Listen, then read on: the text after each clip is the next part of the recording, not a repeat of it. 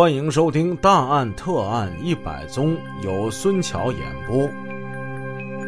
第十一集。上文故事我们说到，吴凤义写了一封绝情信给全雅丽。全雅丽接到这封信之后，伤心欲绝，有一段时间之内没跟吴凤义再联系。吴凤义借着这段时间完成了他的订婚，他的结婚。好像这世界上一切事情都回归了正轨。这全雅丽就好像从这个世界上消失了一样。正在他做着美梦，幻想着自己不久之后就可以出国留学的时候，全雅丽又来信了。一封一封的又开始写起来，即便是你不给我回信是吧？哎，那我也照写不误。一有时间他就来沈阳，知道你们结婚了，那怎么样啊？那我也来。全雅丽也失望，也伤心，但失望呢与希望还交织着。他总是盼望着有一天呢，能把他这个爱人从林玲那儿给他抢回来。全雅丽认为自己是一个虔诚的基督徒。那既然这样，在爱情上我也应该是虔诚的。即使后来吴凤义实在受不了他的骚扰，搬到了一经街药业公司楼上去住，他也是能千方百计的把他找到。他向他倾诉对他的思念之情，给他洗衣服、洗袜子。就甘心像佣人一样的伺候他。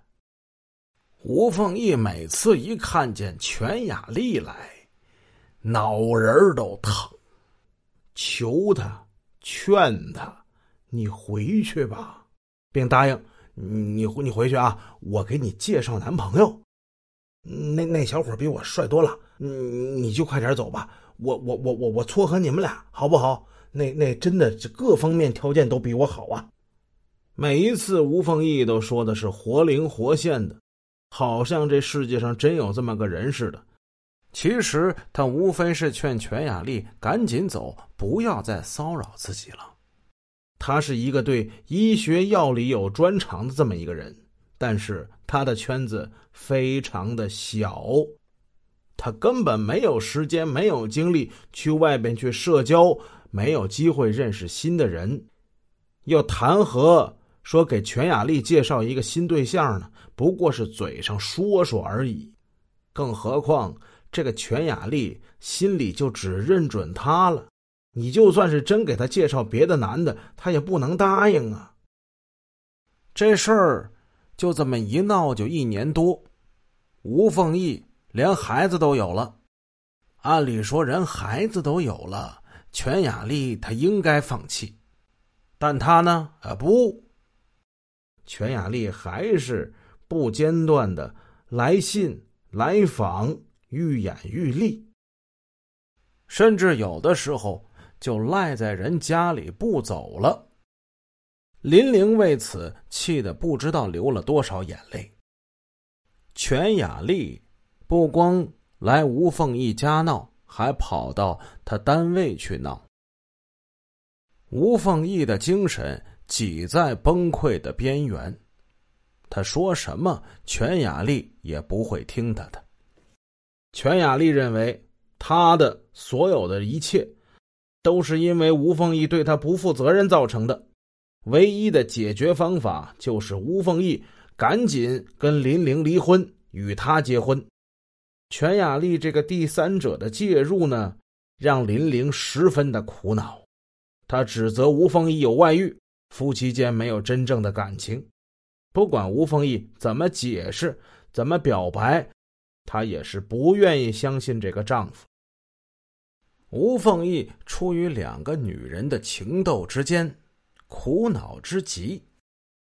他跟林玲结婚之后没过多久，小日本就投降了，伪满洲国倒了台，很快呀，国民党进驻了沈阳。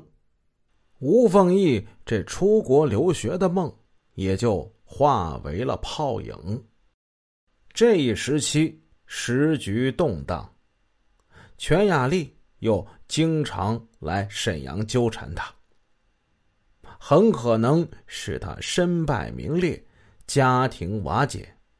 所以，他对全雅丽的态度由最初的悔恨变成了仇恨，由最开始的劝说、央求，逐渐变为了呵斥、辱骂、驱赶。有一次还动手打了全雅丽，实在无奈，吴凤义还找了律师控告全雅丽扰乱家庭，要跟他法律解决，法庭上见。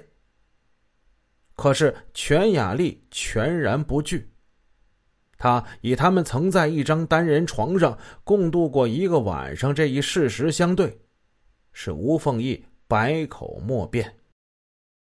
吴凤义有一次气愤的跟他说：“说你是不是想要钱？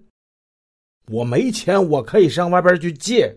我只求你不要再来缠着我了。”全雅丽沉默半晌：“我是要钱吗？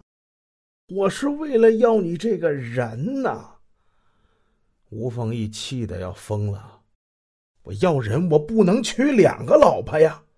你能不能别缠着我了？”